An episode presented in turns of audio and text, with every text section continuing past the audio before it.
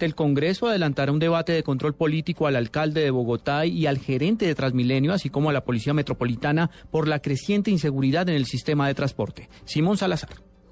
De acuerdo con el representante Carlos Guevara del partido Mira, en lo corrido de este año se han presentado 780 casos de hurto al interior del sistema de Transmilenio, algunos haciendo uso de armas blancas, así como 48 casos de venta y tráfico de estupefacientes, razones por las que el próximo año realizarán un debate de control político a las autoridades distritales. Se hecho las inversiones requeridas y la falta de control de las autoridades para no permitir el ingreso de y también de personas habitantes de la calle, pasamos una proposición para que nos explique exactamente qué está pasando en el sistema. Al debate estarán citados el alcalde de Bogotá, Gustavo Petro, la secretaria de Gobierno, Gloria Flores, el comandante de la Policía Metropolitana de Bogotá, general Humberto Guatibonza, y al gerente de Transmilenio, Sergio París. Simón Salazar, Blue Radio.